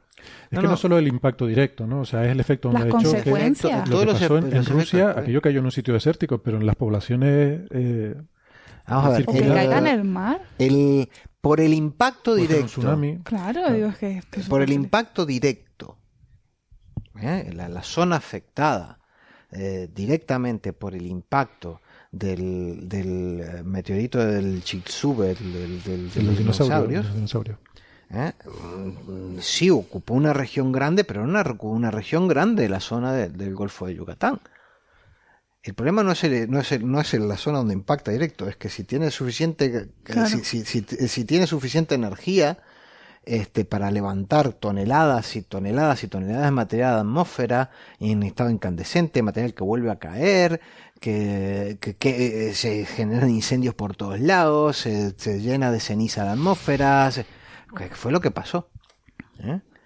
Entonces, la, eh, que, que, se afecta muchísimo, si el objeto es muy grande, afecta muchísimo a la, atmósfera. eh, y eso yo tiene consecuencias. Que era menos probable que esto pasara. Me pensaba yo que. Mm, Hombre, probable, uno apocalíptico no, no es probable que, que, ocurra en nuestra vida, ¿no? eh, pero. Eh, el último ocurrió hace 60 millones de años. Exacto. Pero eso estás hablando de los grandes destructores, de los de un kilómetro. Pero de los de 10, 20, 30 metros. Eso ocurre en 10, 20, 30 metros cada, en algunas décadas. Sí. Y la cuestión es que antes el mundo había mucha menos población. O sea, la probabilidad de que afectara un, a una... No, y, que quedaran, y que quedaran registros. Mm. Sí, el otro, el, el, el, anterior... de Rusia tiene la gracia de que hay cámaras por todos lados. Además, los rusos van en el coche, ¿no? Llevan las camaritas hasta en el coche, entonces hay un montón de imágenes. No, Pero, pero, no solo eso, sino que si cae. Eh, eh, imagínate, 200 años atrás, si cae en el medio del mar Alguien podrá ver algo de luz, se iluminó el cielo y tal, y poco más. Y que por ahí algún registro, pero, pero ahora sí cae. En realidad para tiene empezar, que para empezar tiene que ser bonito de ver. sí, bonito de ver, sí. El, el, todo, todo el tema de la Guerra Fría nos dejó una red de, de, detectores ultrasónicos este, para, que los usaban para detectar si alguien hacía pruebas nucleares. Todavía los usan, obviamente, para lo mismo, pero que detectan, detectan la entrada de, de meteoritos, ¿sí? de, grandes meteoritos. Eh, obviamente hay una red de cámaras, de satélites y de todo. Hoy vemos muchísimo más de lo que veíamos antes, pero eh, eso no quiere decir que antes no ocurriera. Lo que, lo que nos está pasando es que, es que todas las estadísticas que teníamos de estos objetos se han ido, se han ido modificando últimamente porque vemos que en realidad hay más de lo que creíamos. Bueno, vamos a ir pasando ya de tema porque nos queda poco tiempo y yo quería que nos contara algo sobre los beneficios de la dieta mediterránea en el tamaño del cerebro, porque yo no sabía esto, pero eh, estaba leyendo este artículo que dice que cuando nos hacemos mayores, el tamaño del cerebro disminuye, supongo que no mucho, pero un poquito. Bueno. Según vamos perdiendo neuronas, ¿no? Y células del cerebro. Sí, la masa se va, se van cogiendo. Se vamos pero bueno, como todo, perdemos, el solo cuerpo. Sí, perdemos el mío ya está. Tú es que eres un adelantado a tu tiempo, entonces... Sí, claro. Pero al parecer, lo curioso de esto es que la dieta tiene influencia en, en ese proceso. O sea, que con una, un cierto tipo de dieta... ¿no? Eso se está estudiando mucho últimamente y ahí hay muchos proyectos que se centran pues mm, en el patrón dietético en general, en toda la dieta mediterránea, con todos los puntos que ello conlleva, o en determinados eh, nutrientes que, que se suelen utilizar en la dieta mediterránea. Y, mm, y sí es verdad que, bueno, ahora están sacando estudios, pues no solamente con el tamaño de, del cerebro, que también se ha relacionado el propio tamaño con el envejecimiento y con las enfermedades neurodegenerativas, sino también con la calidad de, de las neuronas que, que, bueno, que vayan quedando y vayan superviviendo. Y si se ha visto que, por ejemplo, el, consumo de, de, pescados, con todos sus omegas y, y todo esto, pues eh, influye en la calidad de las membranas neuronales y se está intentando ver si, si efectivamente, en, por medio de, pues bueno, algunos, en, algunos ensayos en, en personas, eh, influye en el retraso de las enfermedades neurodegenerativas. Se sabe que, bueno, el cerebro, evidentemente, como todos los organismos, todas las estructuras del ser humano, se va deteriorando y, y las enfermedades neurodegenerativas hay veces que se piensa que, que, claro, la incidencia aumenta mucho, pero también tienes que pensar que a medida de que todas las estructuras se van deteriorando, si vives lo suficiente, eh, la degenerativa aparece porque el cerebro se deteriora, igual que mm. aparece pues una insuficiencia renal porque los riñones se deterioran y empiezan los, los problemas coronarios porque el corazón se deteriora, o sea, son procesos normales en la vida de la persona. Esto estudia... Vivir te mata, vamos. sí. Eso está Respirar oxida las células. dicen que, que, la principal causa de muerte es la vida. Sí, que y esto es lo mismo. Es una enfermedad de transmisión sexual. Una causa certera de muerte. Sí. Es una, es una enfermedad mortal degenerativa de transmisión sexual. Este, este artículo en particular que, que, yo vi es de la, está, viene de la Universidad de, Edimburgo eh, y, y, ellos hacen una comparativa entre individuos que tienen una dieta más basada en pescado, aceite de oliva, etcétera, frente a otros que se alimentan más de carne roja, de, de pollo, bueno, de carne en general, ¿no? y llegan a la conclusión de que esa reducción en el cerebro es la mitad en la primera población. Pero yo a mí me surge la duda con esto de que no sabes si estás, eh, o sea, si estás asignando correctamente causa-efecto o es un factor correlación. Quiero decir, ¿qué pasa si la gente que come en el primer tipo de grupo también tiene otros hábitos diferentes de los del segundo grupo? No, no, cuando se hacen este tipo de estudios tú ajustas por todas las variables que pueden ser confusoras dentro de, del modelaje. O sea, al principio este tipo de estudios se empezaban a hacer en poblaciones del norte versus poblaciones del sur. Se comparaban pues las dietas nórdicas, que son eso, son muy ricas en grasas y muy ricas en carnes rojas, con las dietas mediterráneas. Entonces, claro, las dietas mediterráneas ganaban por paliza. Bueno, la mortalidad en, en los países nórdicos es muy elevada. Entonces se empezaron a plantear, pues bueno, que pues, había unas diferencias genéticas que eran también pues muy diferentes y por eso se han empezado a hacer eh, estudios directamente en poblaciones que compartan el origen genético la misma población. y solamente varíe lo ambiental. Entonces, esto es lo de siempre. Después, para tú saber si, por ejemplo, las personas que tienen más deterioro, a lo mejor las que tienen más deterioro son las que estaban más obesas. Pues entonces, en, cuando haces el análisis estadístico, ajustas también por el índice de masa. Vale, pero tienes que conocer los factores, ¿no? Claro, no. Esto tiene que ser un estudio, pues, eh, de cohorte, prospectivo, durante un tiempo de seguimiento y con unas eh, características de la población muy controladas. Mm. Esto no se puede hacer con cinco ancianitos que te vengan a tu consulta. Tienen que ser poblaciones grandes y tienes que tener mucho control de toda la, de toda la información de cada una de las personas para tú poder sacar afirmaciones como esta, porque si no lo que estás haciendo es charlatanería. Vale. Entonces, ¿tú dirías que esto es charlatanería o ciencia?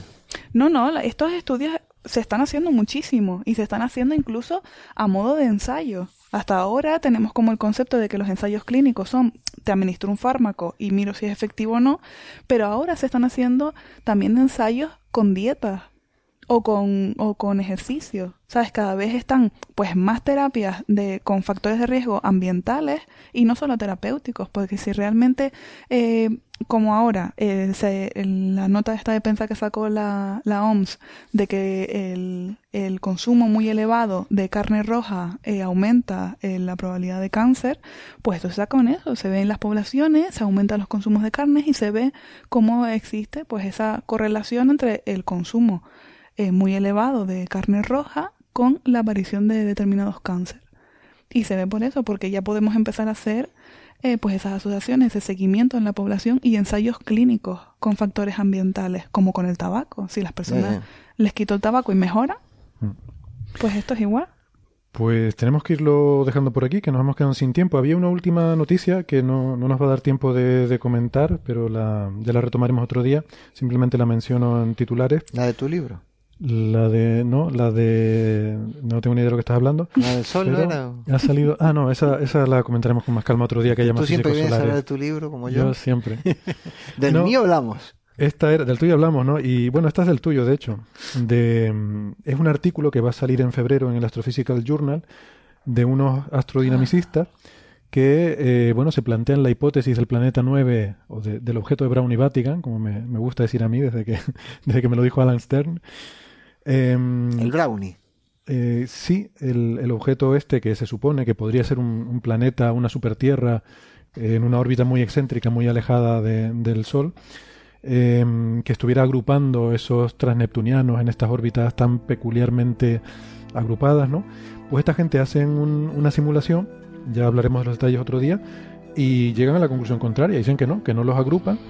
De hecho, hay un vídeo chulísimo, eh, que es el que yo te envié, Javier, en el que muestran una animación de su simulación y ponen ahí estos tres neptunianos que están agrupados con sus órbitas muy parecidas, le sueltan el, planeta este de Brown y Vatican alrededor y los dispersa completamente por todo el espacio. Así que esto parece ser un meterle el dedo en el ojo a, a nuestros amigos, ¿no? Eh, ¿Te acuerdas lo que yo dije hace un rato del tema de los modelos? Sí. Pues que se puede sacar lo que quieras, ¿no? No sé, que no digo que se pueda sacar lo que, eres un observador. pero... Vamos a tener un día a un, modelador eh, para que nos hable de las Los modelos depende de, depende de muchos factores, de cuánto tiempo cuánto tiempo integres, de qué integrador uses, de qué paso le des y un montón de cosas más. Bueno. Eh, otro día lo comentamos en detalle y porque seguramente yo sospecho que esto no va a quedar. Pero recuerdo, te recuerdo que cuando yo hablé de estadísticas con seis objetos, eh, Sí, sí, tú lo puse como algo. He, sido bastante escéptico en principio. Sí, tú desde el principio sido un poco escéptico. Bueno, yo es que quiero creer, entonces. Bueno, vale. Bueno, ya. Pero sería bonito que tengamos un hermanito planetario por ahí que todavía no hemos descubierto. Eh, ah, por cierto, y gracias a Ángel López Sánchez, el lobo rayado, que fue quien, quien me envió este artículo. Yo no lo había visto, así que gracias, Ángel. Y nada, pues lo vamos a ir dejando por aquí. Ya les adelantamos que la semana que viene esperamos a ver si a ver cómo salen las cosas, porque saben que aquí planeamos algo y luego sale lo que salga. Pero la idea es viajes hiperlumínicos. ¿Se puede viajar más rápido que la luz? Ah, no se puede. No te pierdas el programa de la semana que viene. Nosotros les dejamos de momento invitándoles de nuevo a que nos dejen sus comentarios en redes sociales y sobre Facebook y Twitter, que es donde estamos más activos. Y, nada, nos volvemos a escuchar la semana que viene si ustedes lo tienen a bien.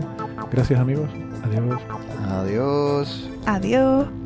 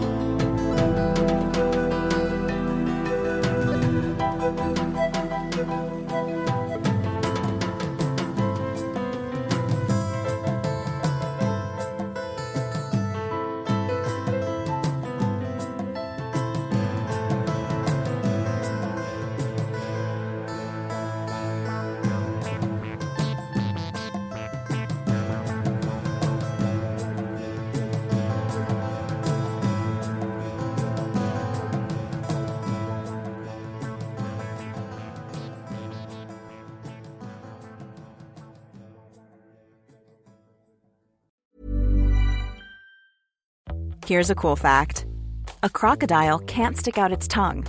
Another cool fact you can get short term health insurance for a month or just under a year in some states. United Healthcare short term insurance plans are designed for people who are between jobs, coming off their parents' plan, or turning a side hustle into a full time gig. Underwritten by Golden Rule Insurance Company, they offer flexible, budget friendly coverage with access to a nationwide network of doctors and hospitals. Get more cool facts about United Healthcare short term plans at uh1.com.